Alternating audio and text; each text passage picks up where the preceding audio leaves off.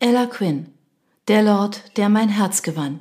Kapitel 1 Worthington House, Berkeley Square, Mayfair, März 1818. Italien?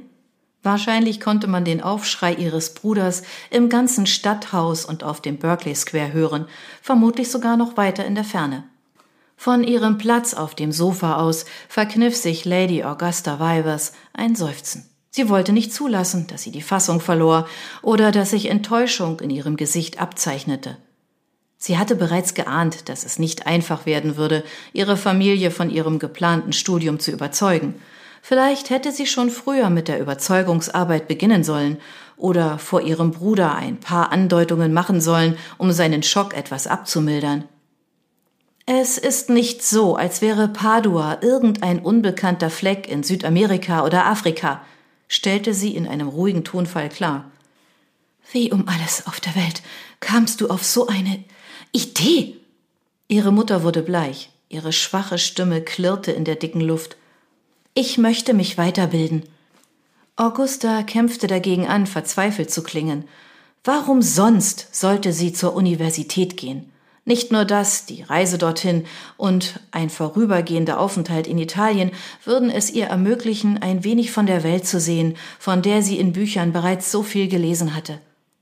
So gebildet Miss Tellerton und Mr. Winters auch sind, sie sind schon lange am Ende dessen angelangt, was sie mir beibringen können. Deshalb habe ich mit Professoren auf dem Kontinent korrespondiert und Unterricht bei Gastwissenschaftlern genommen, in der Hoffnung, noch mehr zu lernen. Aber es genügt mir nicht mehr.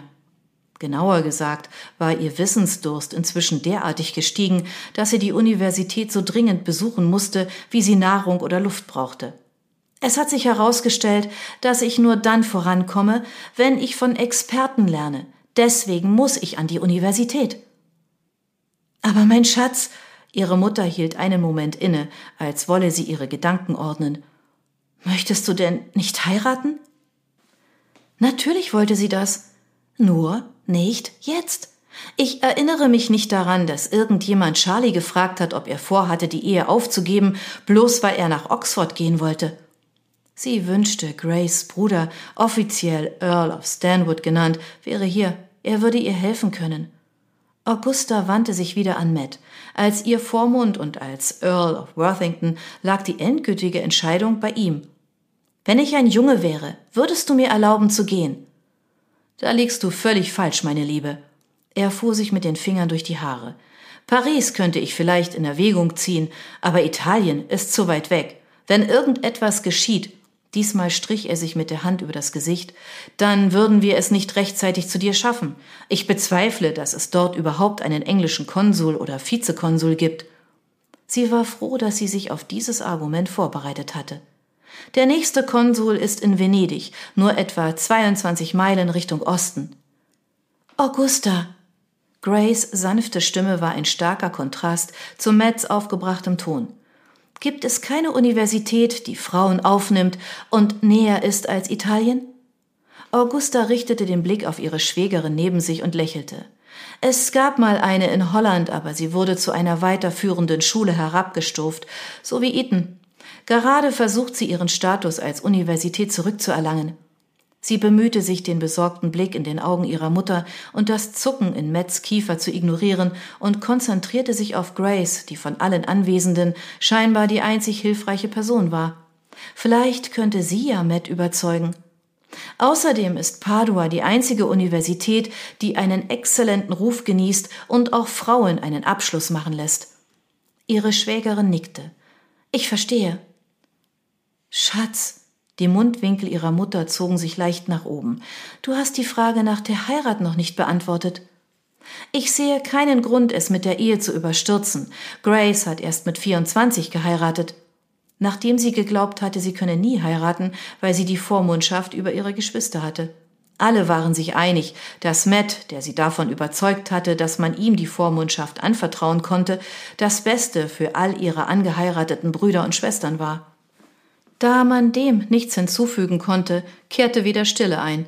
Das einzig Beruhigende war, dass Matt tatsächlich nicht Nein gesagt hatte. Es war so leise im Zimmer, dass man das Zwitschern der Vögel draußen und das Stampfen der Kinder im Obergeschoss hören konnte. Das dumpfe Geräusch von jemandem, der den Flur herunterkam, ließ sie alle aufhorchen.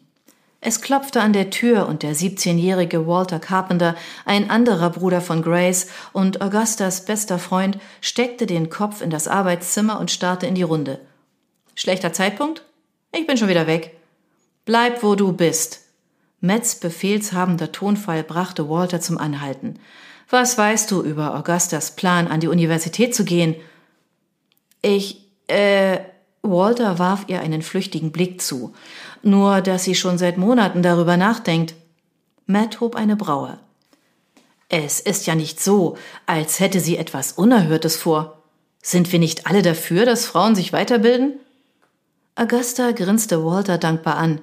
Ihre Mutter seufzte, Grace Lippen fingen zu zucken an und Matt klatschte sich die Handfläche auf das Gesicht. Der Mann ihrer Mutter, Richard, Viscount Wolverton, der die ganze Zeit am Kamin gesessen hatte, meldete sich zu Wort. Wann fängt das Semester an? Erst im September. Bedeutete seine Frage, dass er ihr Vorhaben nach Padua zu fahren unterstützte? Ich bringe es jetzt schon zur Sprache, weil ich alles, was ich ohne eine endgültige Erlaubnis erledigen konnte, schon erledigt habe. Außerdem wird die Reise nach Padua auch noch einen Monat in Anspruch nehmen. September, piepste ihre Mutter glücklich und mit erleichtertem Gesichtsausdruck.